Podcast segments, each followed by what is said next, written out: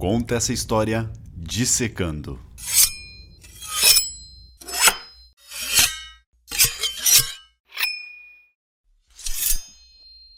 Olá, ouvinte, seja muito bem-vindo, bem-vinda ou bem-vinde a mais um episódio do nosso programa de podcast Conta essa História. E hoje damos início a mais um novo formato, Conta essa História dissecando nós escolhemos um personagem da cultura pop e o analisamos à luz de uma bibliografia especializada, como uma forma de deixar mais claro alguns conceitos de ciências humanas e também de divulgar trabalhos, artigos e livros. Hoje, nós escolhemos um personagem de um desenho que provavelmente fez parte da sua infância. Sabe aquele trio de meninas que nasceu da mistura de um professor, açúcar, tempero e tudo que é de bom?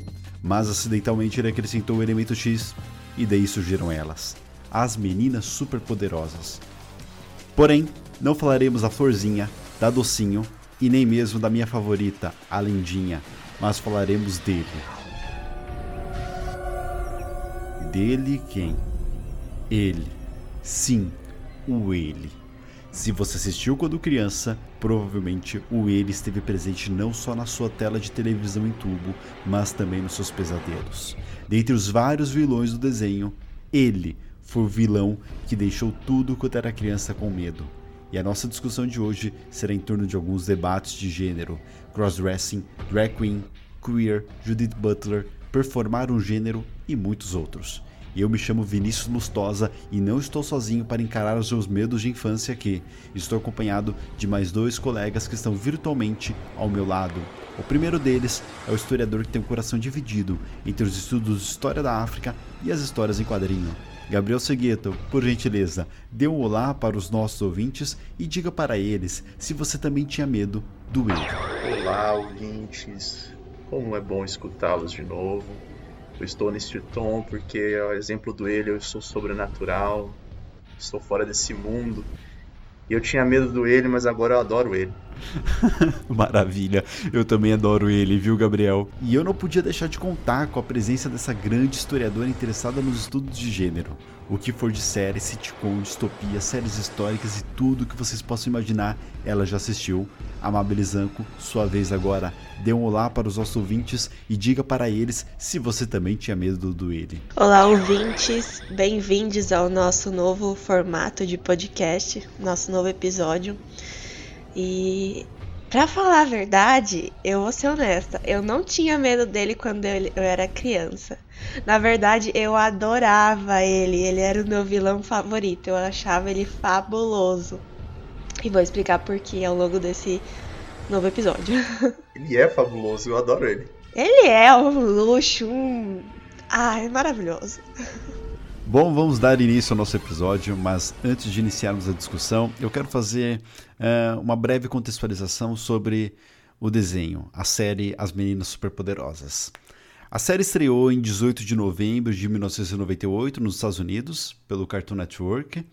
O último episódio foi exibido em 25 de março de 2005. Um total de 78 episódios foram ao ar, além de dois curtas, um especial de Natal, um filme, um especial de aniversário de 10 anos e um especial em comemoração aos 20 anos do Cartoon Network. Episódios é o que não falta. E essa série foi escrita e produzida originalmente pelo Craig McCracken, que também fez a Mansão Foster para Amigos Imaginários. Vocês, Gabriel e Mabi, chegaram a assistir a Mansão Foster para Amigos Imaginários? Eu adorava. Sim, eu me lembro. Passava no SBT. Passava. genial. Maravilhoso aquele desenho. E só um comentário de algo que eu descobri sobre a Mansão Foster para Amigos Imaginários. Parece que o McCracken ele fez um trabalho voluntário no abrigo para cães. E ele gostava muito do trabalho e dos cães que ele tinha contato no abrigo. E ele criava um vínculo, só que não pertencia a eles. Isso meio que inspirou ele a fazer o desenho. Hum. Interessante, né? Isso é interessante, cara. E, enfim, mas vamos falar das meninas superpoderosas. Né? Esse desenho daí mexe comigo, os dois. E eu. É, porém, parece que ele não tem nenhuma ligação com a continuação recente das meninas superpoderosas no Cartoon Network. E vamos lá dar início à nossa discussão aqui. Eu não sei vocês, gente, mas eu encontrei alguns artigos da área de ciências humanas que analisaram o desenho das meninas superpoderosas, Powerpuff Girls. E a maior parte deles fez paralelos entre o desenho com reflexões feministas, se assim a gente pode dizer aqui. Mas o nosso foco não será as meninas, aliás, eu acho que nós vamos falar sobre elas. Nós vamos falar sobre o ele. Digam para mim, por que o ele chamou tanta atenção de vocês? Mabi, por que o ele te inspirou? é, eu acho que assim, é, quando eu era criança, e ainda hoje, minhas cores favoritas são preto e vermelho. e ele é um personagem que tem uma paleta preta e vermelha inteira. Então, não sei, eu, ele me chamava muita atenção, eu achava ele fabuloso, sabe? Eu adorava o modo como ele se vestia, ele aquela bota de salto que vinha até a virilha, aqueles pompons na cintura e no pescoço, ele era vermelho, ele parecia um, um é, que estava saindo a caminho de uma sessão de sexo violento, alguma coisa assim, sabe? Eu adorava ele. Só faltava uma meia rastão pra ficar perfeito. Eu adorava o visual dele, sabe? Eu adorava. É... Nossa, eu adorava. Ele era meu vilão favorito do desenho. É... Mas eu acho que ele é um personagem muito interessante pra gente analisar, porque é... As Meninas Superpoderosas é um desenho que, criado nos anos 90. Né? E entre todos os personagens, é, entre todos os, os vilões, a gente tem ele, que é um personagem evidentemente queer, é, é, é, que faz uso do crossdressing, que ele, ele tem esse é um pouco andrógeno e, e ele é único no meio do desenho, fora o fato de que ele é, ser um pouco excluído dos outros vilões das meninas superpoderosas. Então ele é muito, muito interessante da gente analisar, pensando em como a imagem queer é apresentada às crianças desde muito jovens, né? É, ele fala, ele tem aquela voz é, mais suave, mais melodiosa, ah, né? Aí quando ele fica bravo, ele engrossa a voz, sabe? Então, ele tem essa paleta de cores que é principalmente vermelho, o fundo dele é vermelho, é, a cor dele é dominada pelo vermelho, uma cor associada né, à paixão, mas também ao inferno. É, então é, é, muito interessante de, de, analisar como a imagem queer é associada a esses, esses é, elementos e passada para as crianças, é, o que pode gerar é, uma recepção negativa. No meu caso, a, re a, recepção, eu acho que eu sou do contra sempre. Né? Eu falei na entrevista que eu sou um pouco do contra em tudo. E eu acho que eu fui do contra ainda, porque eu olhava ele, eu achava ele fabuloso. Eu adorava ele, adorava. E adoro até hoje, quando eu, eu fui reassistir pra, pra, gente, pra esse episódio. Assim, nossa, como ele é legal, ele é fabuloso. Eu achei as meninas super poderosas um porre um saco. Eu achei elas muito chatas. Mas eu olhava assim, nossa, ela é muito legal. eu quero fazer só um comentário. É, Babi estava falando da, das roupas dele, né? Eu vi de um texto que falava que é uma mistura de bailarina, os pompons, é. né? Com Dominatrix, o nome. Sim, Dominatrix, exato. É, é, é essa a, é a, palavra que eu queria, mas não estava conseguindo achar. É, parece uma dominatrix. A caminho e, do trabalho. e esse que eu fui fazer uma pesquisa bem breve, né? O que é sobre dominatrix do Google. E eu não paro de receber anúncios de sex shop, de roupa de dominatrix agora. é, mas vamos lá. Inclusive, só de curiosidade, vai de 200 a 2 mil reais. Acabou aparecendo. Você vai. Gabriel, você acabar se parecendo com. Oh, desculpa. você vai, vai, acabar aparecendo com o Gimp do. Do Pictures, lembra dele? Lembro. Só que ele não era Dominatrix, não. Era o contrário. Gabriel, vamos pular pra sua pergunta. Você que é fã de vilões também, o, por que, que o ele te inspirou hum, tanto? Eu vou falar primeiro minha relação com, com esse desenho, com as meninas superpoderosas, e depois eu vou passar pro ele. Na, quando eu comecei a assistir as meninas superpoderosas, eu era bem criança. Eu nem sei quantos anos eu tinha, em 2000 e... Gente, 2003, 2004, quantos anos a gente tinha? Nem sei. Eu tinha 4 anos. 5 anos. Você é de 97? Sou. Ah, então eu tinha isso também. É... E eu comecei como todo mundo, assistia na TV, no SBT. E eu, na verdade, meu personagem favorito era o Macaco Louco. Porque, primeiro, ele era um macaco, ele era animal, eu acho, acho super legal o animal. Então, eu adorava o Macaco Louco, a, a inteligência dele, como que o cara ele morava sozinho, né, aquele, aquele vulcão, eu achava super interessante. O ele, na época, eu tinha medo. Porque eu acho que eu reagia da mesma forma que os personagens reagiam, porque eu via a reação dos personagens e eu reagia igual, eu ficava meio desconcertado. Tem até um episódio que eu revi recentemente, que eu acho que foi daí que eu tive a primeira reação negativa com ele, com ele que foi aquele festa de aniversário. Não sei se vocês assistiram esse episódio. É, eu assisti. Sim, inclusive já já eu falo mais sobre os episódios, né? Como que a gente se organizou para fazer esse episódio. Mas no, no festa de aniversário, na cena que ele aparece, todo mundo fica desconcertado, fica com medo. É, e é engraçado porque na primeira cena que ele faz uma aparição, a gente só escuta a voz dele. E os personagens, os vilões, eles estão numa prisão cheia de, de gente barra pesada, né? Você vê aqueles caras que são bem brutamontes, usando roupa de presidiário, e até eles se arrepiam, eles olham para trás assustados. Então, na primeira vez que eu vi ele, eu fiquei da mesma forma, fiquei assustado. Só que agora eu já assisti e eu pensei, caramba, meu, esse personagem, ele parece com muitos outros que eu vi ao longo desses anos. Por exemplo, o Desejo, de Sandman, que o desejo também ele é descrito como alguém que não tem um gênero, um gênero definido. Algumas vezes você pode chamar de ele, outras vezes pode chamar de ela, e ele tem essa, essa mistura de signos nele, de símbolos femininos e masculinos. E aí eu comecei a assistir uns episódios, né? Eu assisti quatro episódios para esse episódio aqui do podcast. E eu falei, caramba, eu falei pra mim mesmo, caramba, que personagem sensacional. Porque ele é poderoso, só que ele é, uma, ele é uma ideia de poderoso diferente dos vilões de desenho, né? Se a gente for fazer uma comparação, a gente pega Mulan, a gente falou dessa, dessa animação aqui, Mulan. A gente tem aquele vilão que ele é, ele é brutamontes, ele é gigante. Ele tem olhos de águia, ele tem a ideia de força muito visível nele. O ele é totalmente diferente. O ele é poderosíssimo, só que ele é, ele é magro, ele é, ele é elegante, ele é esbelto. É andrógeno.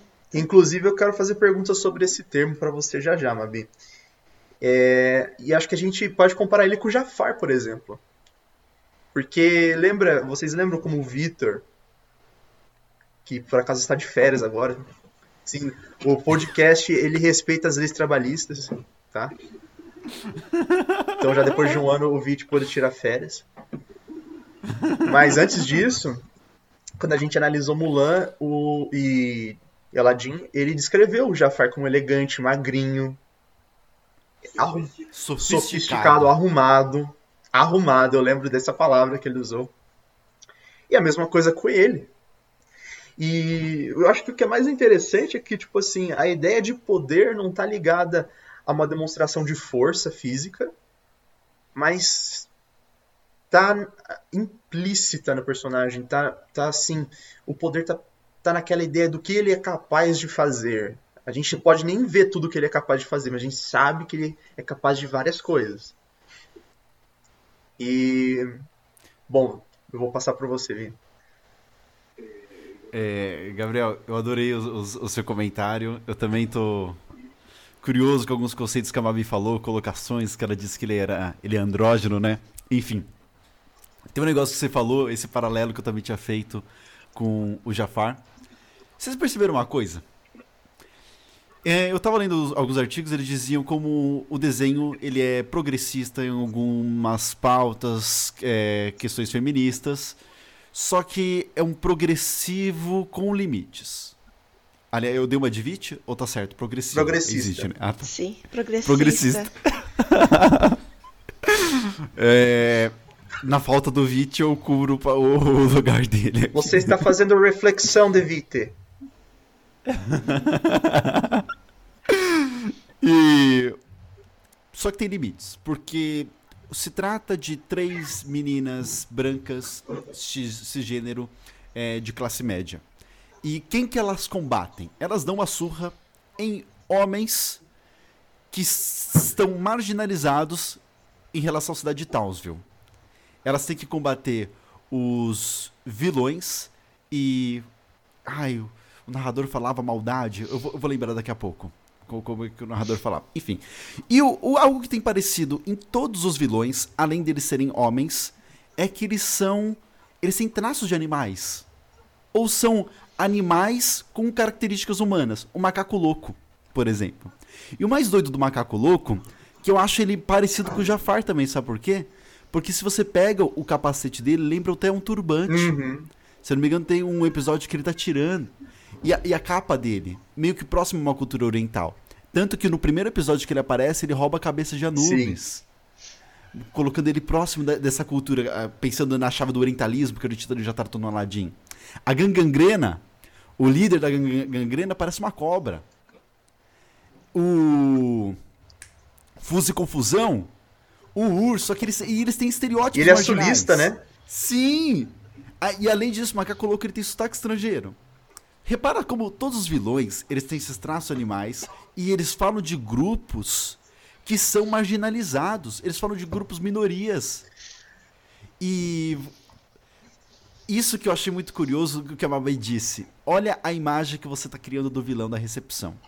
Olha a imagem que, de como o vilão vai ser recepcionado pelas crianças que estão assistindo, né? A gente vê todos esses estereótipos e chega no ele. E para mim o ele é o que tem os estereótipos que eu achei uou. Ele é o extremo, né? Ele é. É. E, e, a minha questão é o seguinte: eu quero lançar duas perguntas para vocês é. responderem. Quais são os problemas que tem no estereótipo do ele? E por mais que haja problemas esse estereótipo dele, podemos abraçá-lo como um personagem queer? Eu posso só fazer uma consideração antes com relação aos vilões? Claro. Eu acho que dois vilões se destacam do padrão vilões da série, que é o Ele e a Sedusa. Hum. A Sedusa, ela. Bom, o nome já acho que já diz tudo, né? Ela é uma mistura de Medusa com a ideia de sedutora, porque ela. Inclusive, é engraçado isso, ela tem uma paleta de cores parecida com ele: vermelho, preto. E eu acho que. Eu não sei se é preto que ela usa, ela tem aquelas meia arrastão. Eu acho que é um tom meio marrom, meio avermelhado, quase escuro. E ela é uma outra vilã que ela se destaca pelo, pelo uso, pelo tipo de poder que ela tem. O ele, por exemplo. É... Ela usa meia arrastão. Não, não é meia arrastão? é meia arrastão. Deixa eu ver como que tá aqui. Mas eu lembro. É meio arrastão. É meio arrastão, né? Ela é uma bota e meio arrastão. Ah, é, é. Ó, tá certo mesmo. É vermelho, preto e branco, né? Porque a pele dela é branca, feito giz. Ela é outra vilã que o poder dela é usar a sedução, é usar assim a, a insinuação para conseguir os objetivos dela. E é igual ele, porque o ele e eu assisti quatro episódios com ele é, A Volta do Dínamo, que foi o mais recente. Eu assisti Teletrotes, Festa de Aniversário e Octo... Acelerando o tempo. Octo Evil. Ah. Octo... Octo... Eu não lembro em português, Octo Vilão? Povo... Acho que é. Polvilhão, polvilhão. Polvilhão. Vilão. É, nessa... eu tô o aqui também. eu, eu, eu, assisti nessa ordem, do mais recente pro mais antigo. E no, em três desses episódios, o poder dele é a ideia da sugestão. Ele não atua é, de uma forma, de novo, de, para demonstrar um poder excessivo no mundo físico. Ele é insinuação, é sugestão, é manipulação direta ou indireta. Eu esqueci a pergunta. Acho que a Mabi lembra. Você lembra, Mabi? É se ele pode ser visto como um personagem queer. É. Não era? Se a gente, é, diante do modo como ele é apresentado, se a gente pode ver ele como um personagem queer. É, se a gente pode abraçá-lo, entendê-lo como um personagem queer, e também o. Quais críticas podemos fazer ao estereótipo criado? Posso falar um pouco antes de você. Eu acho que você deve responder. De, de você responder? Sim. É, eu posso até emendar minha, minha resposta. Sim. É, eu acho muito interessante que vocês ambos falaram em relação aos vilões, porque é, quando a gente olha a, a série, e não só as Meninas Superpoderosas, mas diversas produções da cultura pop, tem o costume de usar é, características, é, pessoas que fogem de um determinado padrão como vilões, estabelecer essas pessoas como vilões. Então, é, marginalização, é, sedução, é, é erotismo, queer, né, a, a homossexualidade, é, diversos aspectos que, que desviam do de um determinado padrão aceito pela sociedade são usados, eram muito usados e, e, hoje são um pouco menos, mas ainda é possível observar, são é, usados como vilões, são é, projetados em vilões. Então a gente tem é, a Sedusa, como você falou, ela é, é uma mulher, então é, é e é interessante ver ela num desenho que tem como protagonistas heroínas três meninas, três meninas jovens, é, crianças, e ela como vilã, que é o nome dela é Sedusa, já brinca com esse negócio de sedução. O visual dela é assim, ela usa um, um colã vermelho, botas é, vermelhas até a coxa, meia arrastão e o cabelo comprido. E tem esse nome Sedusa, né, que, que lembra sedução, lembra erotismo, e coloca ela como uma vilã. É, e, e, coloca ela em oposição às meninas superpoderosas, que é açúcar, tempero e tudo que há de bom. É, você cria um, um, uma oposição. Um... Ai, caramba, fugiu a. Ela cria a oposição entre as meninas superpoderosas, que são tudo que há de bom, ou melhor, tudo que há de certo e correto na sociedade, contra essa mulher, em oposição a essa mulher que foge do que é considerado bom e certo na sociedade. O Rin, o ele, eu acho que ele é um outro lado dessa moeda, porque ele incorpora o queer, o diferente. E eu acho que, assim, para mim, é, o essencial que torna ele é, amedrontador é, porque você falou de poder, né? Ele, ele não, não mostra poder físico, mas você as pessoas têm medo dele, ele parece é, perigoso. É o fato de ele ser diferente. É o fato dele ser muito diferente. É, a voz, o modo como ele se veste, o modo como as pessoas reagem a ele. Ninguém fala o nome dele. É, ele é vermelho. Ele, ele é o estranho. Ele é o queer. Queer, é, na verdade, a, a palavra queer vem de estranho, significa estranho. É, então, eu, eu acho que o, o, poder dele de amedrontar as pessoas vem disso, vem da, é, do modo, do fato de, de ele ser diferente. E não diferente só das pessoas que estão ali, do, dos mocinhos da, da série, mas também dos outros vilões. Ele destoa também dos outros vilões. Ele destoa do macaco louco, ele destoa de, dos meninos desordeiros, ele destoa dos outros vilões da série. Eu acho que isso que torna ele tão ameaçador. É... O que é, de novo, uma, uma visão é, preconceituosa de colocar é, características queer de pessoas queer e transformá-las em vilões na cultura pop. E é perigoso, quando especialmente porque a gente tá. É um desenho para crianças. E você pode é, colocar é, com isso na cabeça delas desde criança, desde muito jovens, é um, um, um pensamento que a gente não quer é, que se que continue, né? Que não quer que que, que, que, que a gente prefere que, que mude, né? É, colocar o preconceito. Porque eu acho que o, o medo que ele causa nas crianças é justamente disso, porque ele é diferente. É, é, eu acho que a, a, é isso que você falou, Gabriel, que quando você assistia é, e você tinha medo dele, é justamente disso. Ele é muito diferente. E a diferença dele é, é, é ameaçadora. É, você não entende o que é aquilo quando é criança. É, é aí que está o problema. E a gente precisa mudar, mudar isso, porque você acaba é, perpetuando um pensamento um, errado, que marginaliza um, um, grupo inteiro de pessoas.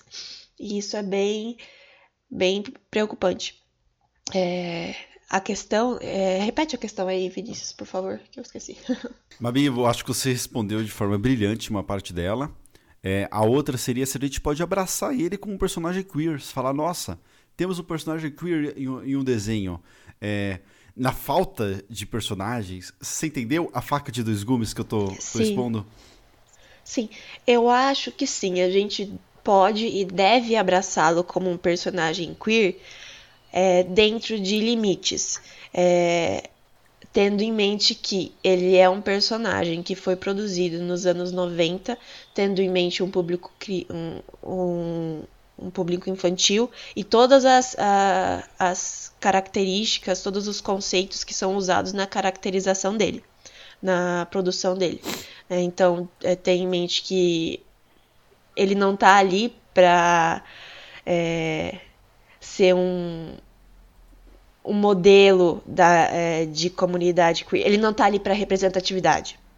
Ele não está ali para tornar o, o, o, o, desenho mais é, diverso, mais justo, mais igualitário. Não, ele está ali para ser o diferente, para causar o diferente, para servir de um modelo do que é estranho, do que as crianças não deveriam seguir. E a gente não pode ter, perder isso de mente. Perfeito. Eu acho que o Gabriel está se coçando porque a Mabi explicou um conceito que ele vai trazer aqui. acho que ele pode explicar de novo. Tá? É, não, não explicar de novo como a Mabi disse, mas falar que conceito é esse. Uhum. O ele, ele é a caracterização um conceito que a gente chama de queer coding.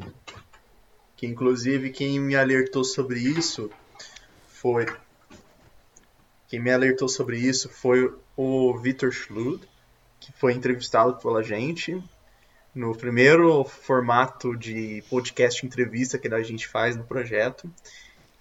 Só queria também lembrar um pouco quem é o Victor. Ele é doutorando atualmente na área de linguística aplicada. E ele é um ativista da área da área. Ele é um ativista LGBTQIA+.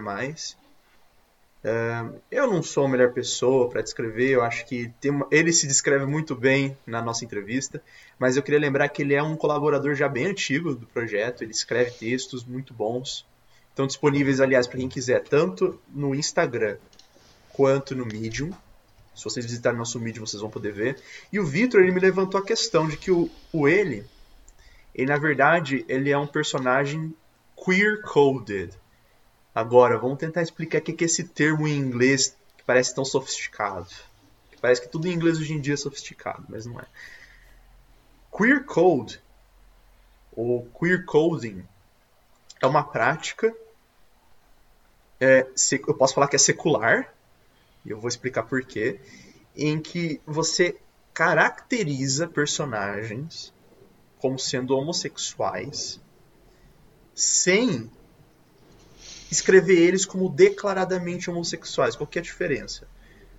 Em outras palavras, você dá características desses personagens que remetem à ideia de homossexualidade, à ideia de comportamento desviante.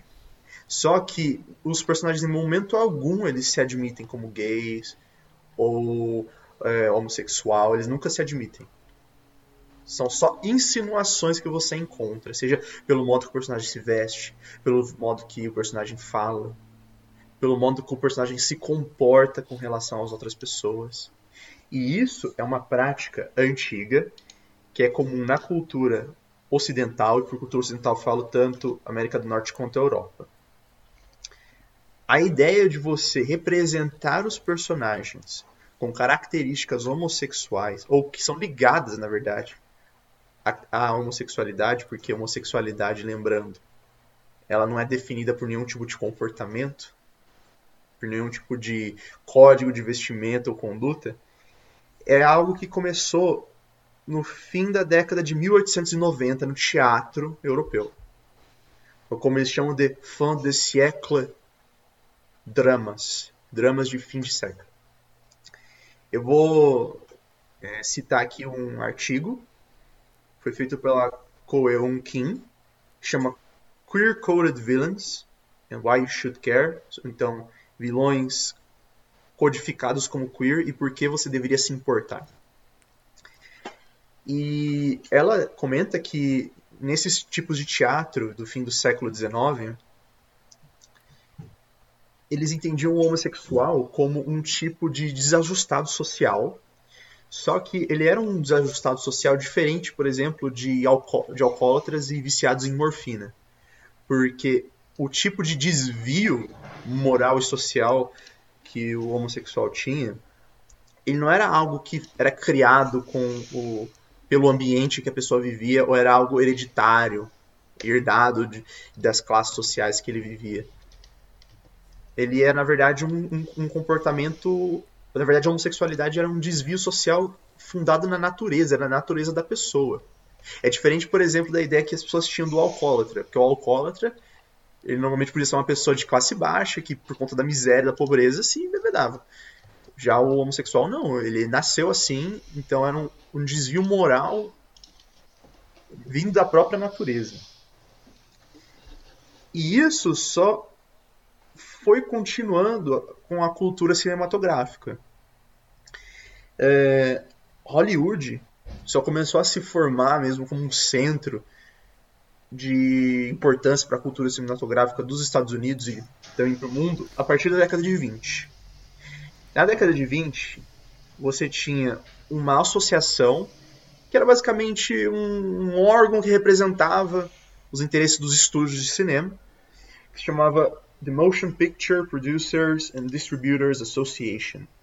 Então, a Associação de Distribuidores e Produtores de Motion Picture, é, imagens em movimento que é como chamava o cinema. O que acontece? O cinema nos Estados Unidos, ele é, ele é algo bem particular. Só lembrando vocês aqui. Os Estados Unidos, como vocês sabem, ele é um país com modelo federalista.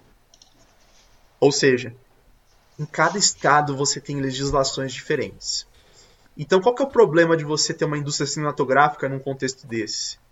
Os filmes que você lança, podem ser proibidos pela legislação de cada estado. Uma legislação que vai mudando de lugar para lugar. Então, o que acontece? Eles viram uma necessidade, essa associação, de criar um código que fosse orientar a produção de filmes para impedir a censura nos estados americanos. E esse, esse, código ele foi chamado de Motion Picture Production Code, é, código de produção de imagens em movimento ou o código RAIS. Por quê? Will H. Reis ele foi o representante da, da, dessa associação e foi ele que confeccionou esse código. Um dos termos do código é o quê? Perversão sexual deve ser proibida nos filmes. Isso em 1930, esse código de 1930. Então, entre 1930 e a década de 60, ou seja, 30 anos, a figura de homossexuais ou de pessoas consideradas como desviantes do comportamento sexual é, desejado, elas ficaram ausentes do cinema. Ausentes. Porém, você tem uma transformação aí. Nos anos 60, que é quando você começa a ter essa ideia de contracultura bem forte, né? uma ideia de desafiar os padrões morais estabelecidos na sociedade americana e tudo mais. Representado pelo movimento hippie, as panteras negras, a cultura motociclista, o feminismo. Nessa década, eles modificam o código e falam o seguinte: com o intuito de se manter em dia com a cultura, a moral e os valores do nosso tempo, a homossexualidade e outras aberrações sexuais não precisam ser tratadas com cuidado, discrição ou restrição. Então aí os aí personagens que são encaixados nesse nesse nessas siglas, né, homossexualidade e aberrações sexuais começam a aparecer. Só que o que acontece? Eles aparecem sempre, não sempre, mas frequentemente como vilões. Frequentemente. Então, assim, é, é, é, legal que a gente pode acompanhar de, de 30 em 30 anos né, essas, essas, mudanças, porque nos anos 30 você começa com a criação desse código, nos anos 60 ele muda, e nos anos 90 a gente tem as meninas superpoderosas. E vamos fazer uma ligação agora com um outro movimento cultural que a gente analisou aqui, que é a renascença da Disney. Que é quando a gente tem esses filmes, essas novas animações, né, entre 1979 e 1999, que são essas animações que a gente comentou outra, uh, no outro episódio. Né? Por exemplo, Mulan e Aladdin são parte desse movimento do, da renascença da Disney. Pocahontas, Pocahontas também. Pequena Sereia. É, Rei Leão. Rei Leão. Rei Leão. Rei Leão. Então, o ele, ele está inserido em todo esse movimento. Ele, ele tem um, um, um peso histórico. Então, fica a pergunta, será que eu, na verdade, eu não acho que ele seja um personagem queer. Eu acho que ele é um personagem codificado como queer. E é qual é a diferença? Naquela questão básica. A, a identidade de gênero dele, a sexualidade dele, não é explícita. Só que a, ele foi construído com símbolos que remetem a uma ideia de homossexualidade. E mesmo a homossexualidade não sendo algo que é definido por roupa, por comportamento ou por algo do tipo. São só ideias que remetem a isso. E isso é uma tradição desses teatros que eu estava falando de 1890 na Europa. Porque da, nessa época já os personagens eles não eram. Eles não se assumiam homossexuais. Eles eram descritos como. Olha como é uma sutileza bem grande, né? Uh, então por isso que eu acho que ele não pode ser entendido como queer especificamente, mas codificado como queer. É... Gabriel, que pesquisa maravilhosa que você fez. Você me, me fez pensar em algumas coisas aqui, por exemplo, eu não lembro se foi no episódio do Polvo, eu acho que foi no episódio do Polvo que aparece ele, o ele na banheira. Não sei se vocês já viram essa cena. O ele na banheira mostra ele nu, não o corpo todo nu, mas a parte de cima ele tem um corpo que se entende como alguém que nasceu biologicamente do sexo masculino. Só que, pensando o, o que, que a Butler fala, de que gênero nós performamos, é uma série de performances que nós fazemos ao longo da vida, que no que diz respeito assim, à construção do gênero, o que o ele performa é um comportamento que destoa do que se entende como masculino. Eu costumo falar que eu acho que o, o grande vetor masculino da, animação é o professor Utônio. Porque ele tem o rosto quadrado, aquele, sabe, a ideia de quadrado mesmo, o rosto masculino. Ele é branco, a paleta de cores dele é simples, um cientista, o símbolo da, assim, da razão do, da ciência aqui no Ocidente. E a, a, digamos que a o sofisticado dele é pela simplicidade. Não sei se isso fica claro. A ideia de que o homem não precisa de muita coisa, sabe? O homem, o simples, já, já define o homem. Não precisa, por, por gentileza, com aspas, tá, gente? É o modo como dizem, com frescuras. Vocês conseguem entender o que eu quero dizer aqui? Enfim. E o que eu acho doido, Gabriel, você falando isso, é de como você coloca, você. Até parece a ideia de hegemonia. Você permite o outro, você faz concessões, só que até um certo limite. até um certo limite, você permite o, o ingresso, a criação desse, desse desviante, entre aspas, por gentileza. É, e o que eu acho doido do ele é que o que a Mabi estava falando, olha a imagem que vai passar para as crianças. A gente cria esse vilão e todos os estereótipos. Daí quando você fala um transgênero ou um personagem queer, o que, que a criança fala? Ah, é alguém que força a voz para ficar fina. Ah, alguém que se veste diferente. Ah, alguém que faz isso. Vocês entendem? Esse, esse para mim é, acaba sendo, se assim a gente pode dizer, um problema de criar esse personagem codificadamente como queer. Não sei se vocês concordam, o que, que vocês pensam sobre isso. Eu, só uma consideração rapidinho. Eu acho que esse episódio que você falou que ele tá na banheira não é o, o Octovilão. É Povilhão, desculpa. É, é um outro episódio. Que inclusive eu não tinha assistido, eu não assisti esse episódio, mas você tá falando disso. Tá começando a vir na minha cabeça uma imagem que acho que ele na banheira ele brincava com um patinho de borracha. Isso. Por causa disso, ele brinca com ele na banheira e depois corta pra uma cena e mostra o patinho, na verdade, é um, um monstro na cidade. Algo do eu, tipo. Eu não lembro se o patinho virava um monstro, mas que ele brinca com o patinho na banheira sim. Eu lembro disso, cara. Eu acho que eu sou doente mesmo. Você falou outro dia que eu tenho uma memória. Eu acho que, acho que isso é doença, cara. eu assisti recentemente e não lembro. O Gabriel viu na infância e lembra. Eu vi na infância e eu lembro disso. Eu tenho problema. Mas enfim. Eu, eu, vou, eu, não vou falar por enquanto. Eu gostaria de ouvir mais vocês, que tá interessante. Falei muito também. Eu quero ouvir a Mabi. Eu acho que o, que vocês falaram faz todo um sentido, porque. E eu não sei o quão, o como existiam pessoas queer trabalhando na, na produção de Meninas Superpoderosas. Eu não tenho ideia se existiam pessoas queer é, por trás dos panos. Acredito que não. É, mas eu acho que esse, como eu falei, é, a caracterização dele é bastante problemática, né, porque ela não é representativa, ela, ela acaba sendo indo pelo caminho contrário e sendo estereotipada e negativa.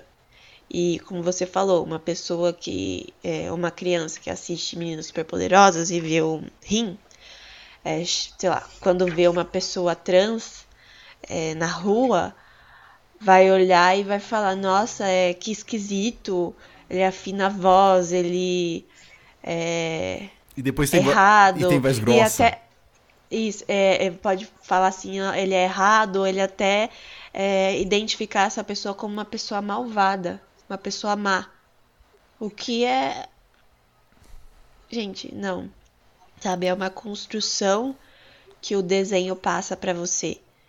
E é muito problemático e isso precisa mudar.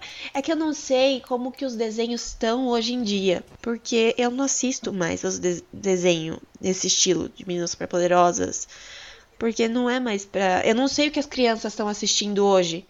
Quando eu era criança, eu assistia. Eu lembro que tinha, tinha a Globo e o SBT.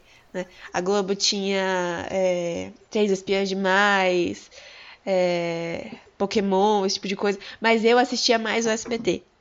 Que tinha Liga da Justiça, Meninas Superpoderosas, Super Choque. Eu assistia esses desenhos. Eu não sei o que as crianças estão assistindo hoje. Eu não tenho ideia do que passa nesses, nesses canais hoje. Quer dizer, na Globo não passa mais nada, porque não tem mais TV Globinha. É. Mas o SBT, eu não sei o que passa nesses canais hoje. Scooby-Doo, sabe? Eu assisti Scooby-Doo quando eu era criança, adorava Scooby-Doo. Mas. Mabi, eu dei uma olhada bem breve nisso. Repara só que bacana. Eu vou falar da parte do Cartoon Network. As meninas superpoderosas desse remake, dessa regravação que estão fazendo agora, é, elas fazem parte de uma sessão chamada Girl Power. Eles colocam desenhos de engajamento feminino no, numa sessão do, do Cartoon. E esse novo Menina Superpoderosa se enquadra nisso. Eu quero fazer um comentário. É, também, tem também aquele desenho sobre das. É, acho que é da. Das heroínas da DC, não tem? Tem. Que é do Cartoon Network. Tem. tem. Sim. Olha que bacana. É, então eu acho que os desenhos hoje estão bem progressistas. Mas eu tenho Por... dó das crianças hoje em dia. Porque Por quê? a nossa geração cresceu vendo tudo isso no SBT, na Record. Na Record também tinha as aventuras do Batman. Agora, hoje em dia, a geração dos millennials cresce com o quê? Assistindo Encontro com Fátima, é, aquele programa lá da Record. Mas você falou Millennials. Eu assisti na, na sexta- na sexta-feira, eu ouvi um episódio do Nerdcast sobre hum, cringe. O que é cringe, o que não é cringe, sabe? Toda essa isso. problematização que tá fazendo hoje. E a gente, pelo menos eu, não sou millennial. Nem eu. Eu sou zoomer. Nem sabia que esse era o meu termo. Porque eu sou da geração Z. Porque eu nasci em 97. É, eu também. É, antes de 90, até 96 é Millennials, mas a partir de 97 é Zoomer. Então, tecnicamente, a minha, a minha geração é aquela babaca que acha que tudo é cringe.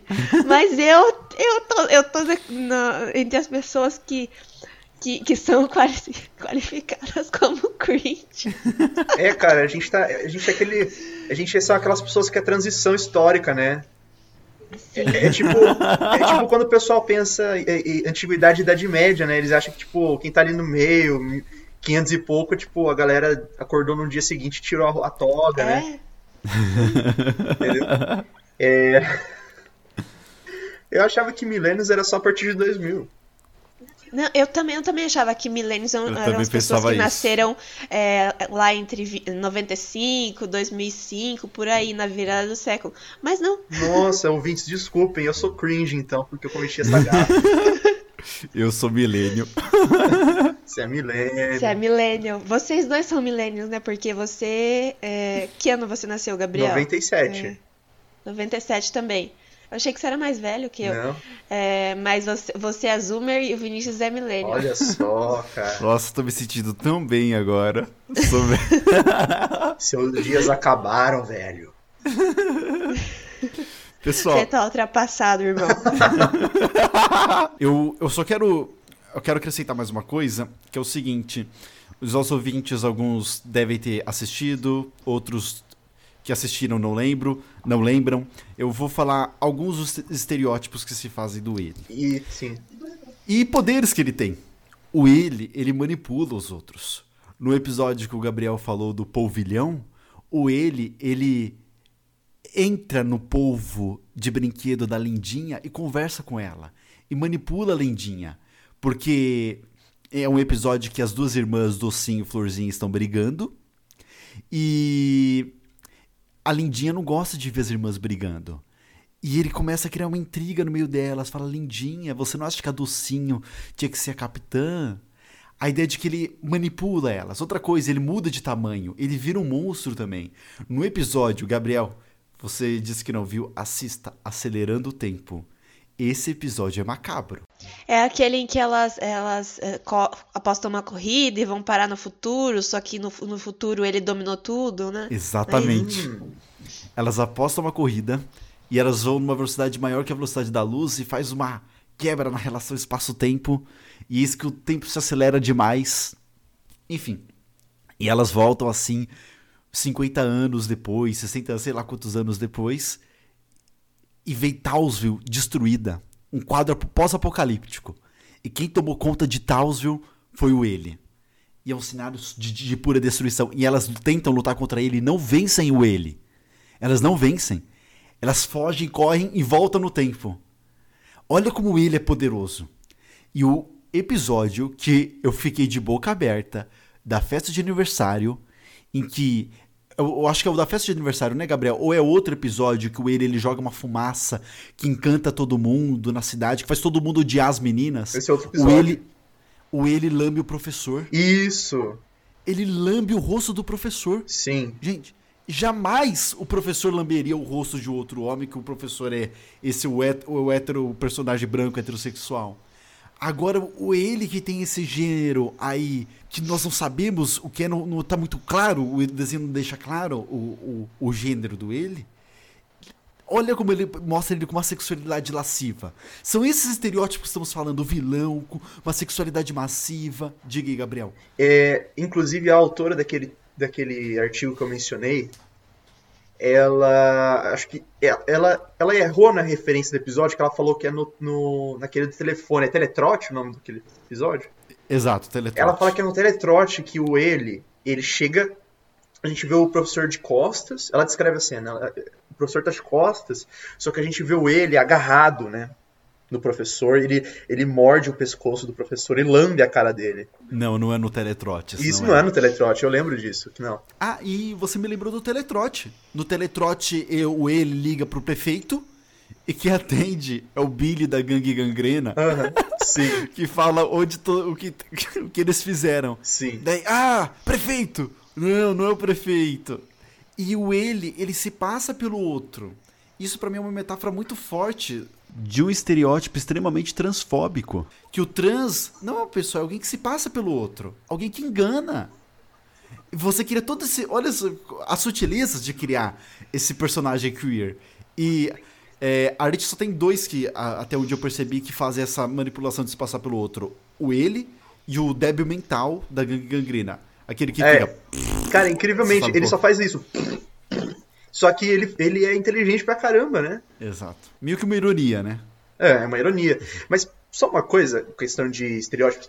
Eu, eu acho que no, no Teletrote e na Volta do Dínamo, foram dois episódios que eu vi. Só, ah, eu, eu prometi explicar pros ouvintes como que a gente se organizou. Basicamente, a gente pegou. Cada um de nós tentou assistir vários episódios em que o ele aparece para tentar vê-lo de em várias situações diferentes. No Teletrote, a primeira vez que ele aparece, ele tá fazendo ginástica. Só que aquelas fitas dos anos 90, sabe? Ele tá usando aque- aquela faixa na cabeça pra conter o suor. Ele tá com. Aquele colã que, que deixa toda a bunda mostra. É parece um- isso. uma tanguinha, super style. Aquelas meias de cano alto, sobe até a perna, ele tá de tênis. E ele tá com aquela blusinha verdinha, apertadinha. E, e ele faz aqueles exercícios que, que a gente viu, por exemplo, nas Patricinhas de Beverly Hills, né? Eu não sei porquê, mas parece que quando mulher faz exercício nesses filmes, ela sempre tá fazendo coisa de perna, né? e ele tava fazendo agachamento, ele tava fazendo bicicleta, que é pra manter a bunda durinha. Então, tipo. ele faz esse tipo de exercício. E ele fala: Eu precisei dar um tempo na vilania pra manter o meu corpinho. Adorei ela. Não é fácil manter esse corpinho. Ele é incrível, cara. Ele é honesto demais. E essa é uma outra coisa interessante, né? Eu acho que isso é mais na, na dublagem em português. Porque eu, eu tive essa ideia, cara. Eu fui no YouTube e assisti com a dublagem original na dublagem em português. Uma outra coisa que no Brasil, eu não sei se em outros países de língua portuguesa, mas pelo menos no nosso, que se liga a ideia de queer, é, é a ideia de que, é, é, além da voz fina, é o, o uso do diminutivo. Meu corpinho é, e tudo mais. Eu, deixa eu anotar outros aqui. É que tá, as anotações estão muito grandes para eu achar o resto. Mas visita. Ah, aqui ó. No Teletrotes. Ele fala visitinha, tchauzinho, quando as meninas vão embora. Tchauzinho, meninas. Nossa, muito bem observado. um corpinho e tudo mais, entendeu? E, meu, o, na volta do Dynamo, eu acho que esse foi o episódio que eu assisti, foi o mais latente, que, que essa ideia do queer foi bem explorada, super rapidamente. Na volta do Dynamo, só explicando pra vocês, ouvintes, o Dynamo é um robô, parece um Megazord das meninas superpoderosas. E aqui eu já denuncio a minha idade, porque Megazord é uma referência de robô gigante pra mim. Power É Rangers. Power Rangers, óbvio. Então, é um robô gigante com o formato de uma menina super poderosa. É meio que uma mistura da lindinha, docinho e da florzinha, assim, questão de, de, de estética.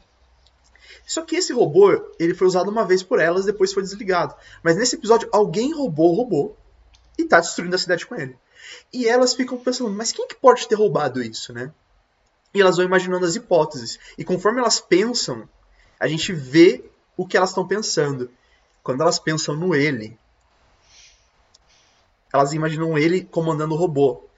Elas imaginam ele num divã, se eu não me engano, preto, e ele tá de perna cruzada, bem relaxado, falando histericamente: sim, sim, sim. e ele, É até ele erótico, é né? erótico. Não, mas quer ver que é mais erótico ainda? Ele tá sendo abanado por dois escravos brancos, musculosos, sem camisa, usando os calças de couro. E, e o mais engraçado que é ter, a gente vai a câmera começa focada no ele, vai se afastando, e aí corta, mostra o robô por fora. Aí o robô tá vermelho igual ele, com maquiagem no rosto, e joga o pompom assim no, por cima do pescoço. Mas então, olha só esses estereótipos, sabe? E, uma, e eu acho que uma coisa que é mais interessante, isso a gente sempre acaba voltando na questão do poder, eu acho, pelo menos pra mim. O ele, só uma. Nesses quatro episódios, só uma vez ele mostra poder físico, que é no Teletrots, que ele dá um pau na gangrena.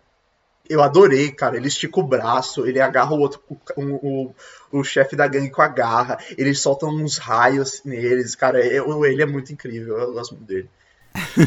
é... Gabriel, você falou que a Andrea te queria fazer uma pergunta. E tem, eu só vou falar mais uma coisa que eu, que eu queria destacar sobre o ele. Ele é temido, só que ele é respeitado, porque no Teletrotes, quando ele liga pro macaco louco, o macaco louco levanta da cadeira e fala: Senhor. Exatamente. E, inclusive, eu... a primeira vez que o ele aparece, o próprio narrador fica: Ah, não.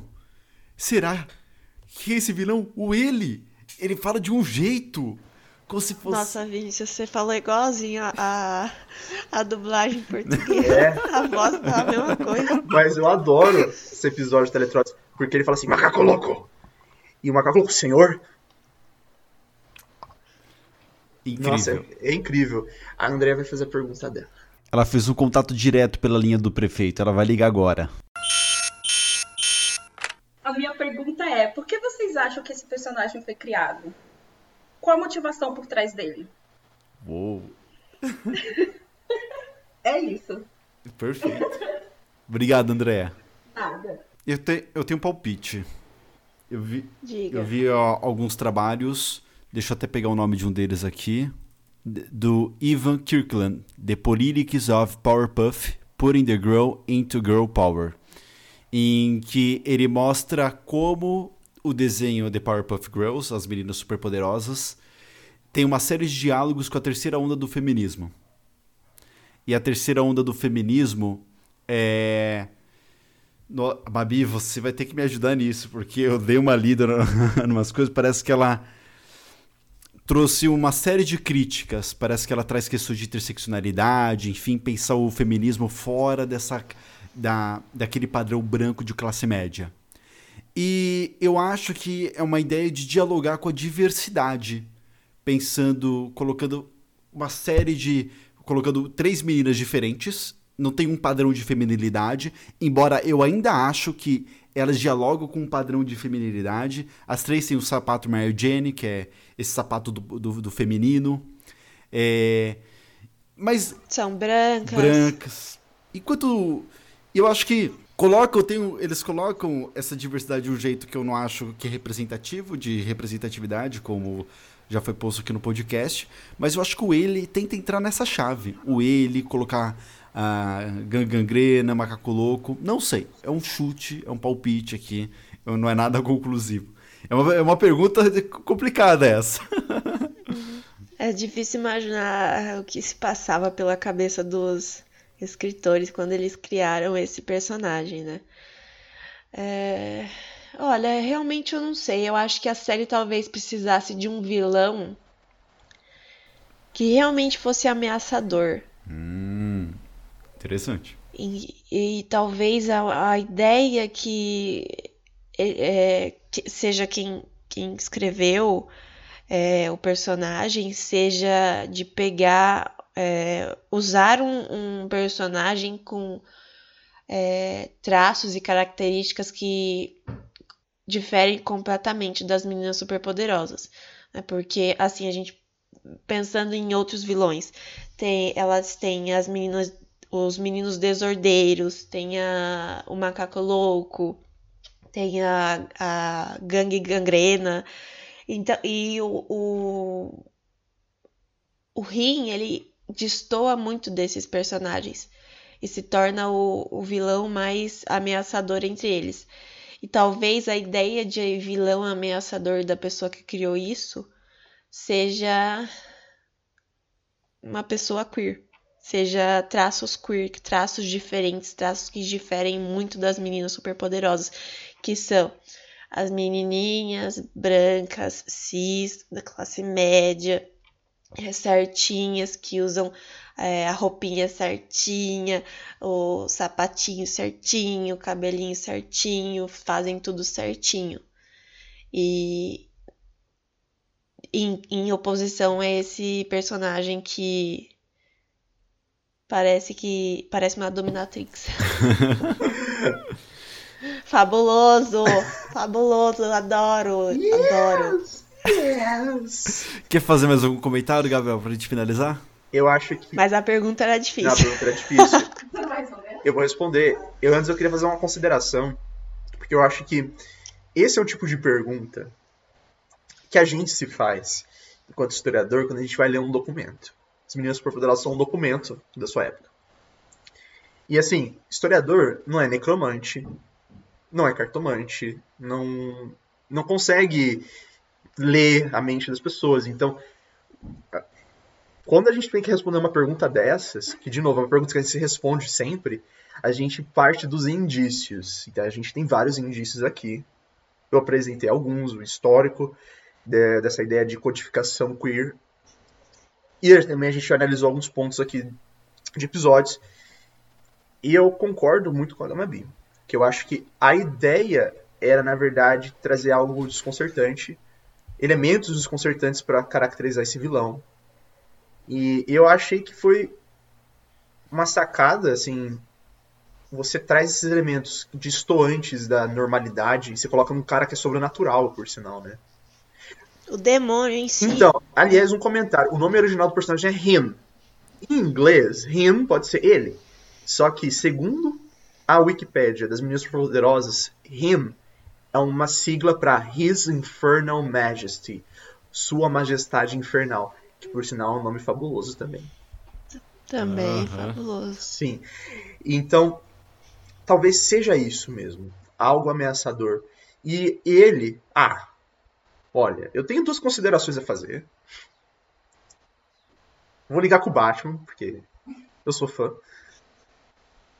Mas o, o ele. A gente tem que pensar que ele também surgiu depois do sucesso da, da minissérie A Volta do Cavaleiro das Trevas. Que é um dos momentos em que a gente vê o Coringa mais queer possível, mais codificadamente queer. Porque ele usa roxo, ele usa batom, ele, ele arruma o cabelo, ele chama o Batman de querido, ele, ele é apaixonado pelo Batman. Ele só existe por causa do Batman.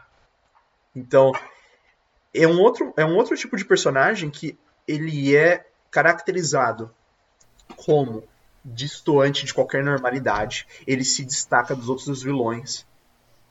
Porque ele é um homem com características femininas. Ele tem cabelo colorido. Ele é colorido, ele usa batom. Maquiagem no geral. A pele dele é branca de natureza, mas associam com maquiagem. Então é muito parecido com, com ele. E eu acho que não é, sabe, pura coincidência. Eu acredito. Não é à toa que tá ali. Né? Eu acredito que o ele, ele, ele deve ser uma. O ele deve ser uma composição de, desses elementos que estão circulando na cultura pop de então. Que o Cavaleiro das Trevas é o quê? 1987, não? É... A do Frank Miller? A, do, a, a HQ do Frank Miller. A Volta do Cavaleiro das Trevas. Eu acho que é 1977. Eu lembro que saiu junto com o Watchmen, mesmo ano de Watchmen. A HQ Watchmen, no caso, né? Deixa 86. Ver. 86, é o Watchmen também. E então, são elementos que estão circulantes ali na cultura pop americana, seja por meio das animações da Disney, seja por meio de um histórico da cultura cinematográfica, seja por conta das histórias em quadrinhos. Tudo se relaciona, está conectado de certa forma. Então, eu acho que é, isso explica porque o ele é como ele é. Porque uma outra coisa interessante também. O Coringa ele é um personagem considerado quase sobrenatural. Porque ele sempre escapa da morte. Ele não tem uma origem. O ele também não tem. A gente não sabe o nome verdadeiro do Coringa. O ele também não o Coringa é quase uma performance.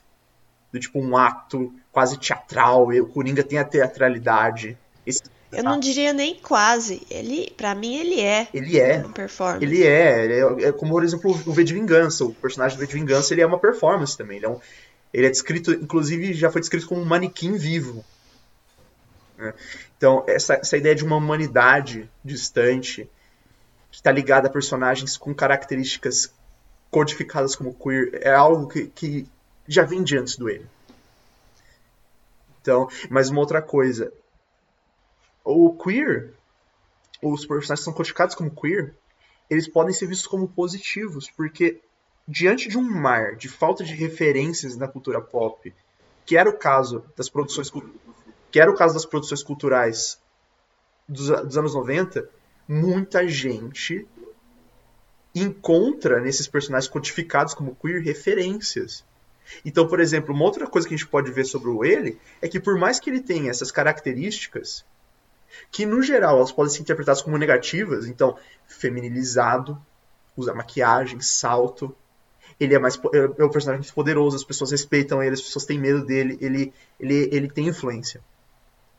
E isso se encontra em outros personagens também, porque de novo, como eu sou fã do Batman, eu vou citar o Batman.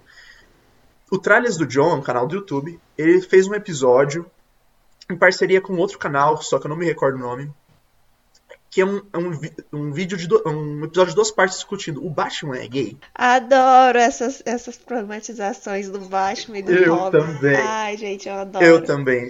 Na análise de personagem tem que discutir isso. Mas o que é interessante desse episódio, o, o, o, a pessoa que colaborou com o John, eu não lembro o nome dele. Infelizmente eu não lembro. Mas se vocês digitarem lá no YouTube, Tralhas do John, o Batman é gay, ponto de interrogação, vai aparecer o pessoal fala uma coisa interessante. O Batman, ele, ele, pode, ele foi abraçado por muitas pessoas como um símbolo gay nos anos 60 e 70. Porque o Batman também, ele, as HQs dessa época, chamada Era de Prata, ele era colorido, ele tinha essas aventuras uh, com, com um jovem, com um companheiro, um rapaz jovem acompanhando ele. E, e ele era visto como um símbolo gay, um símbolo positivo. Por mais que não seja um personagem que fosse codificado como queer, né?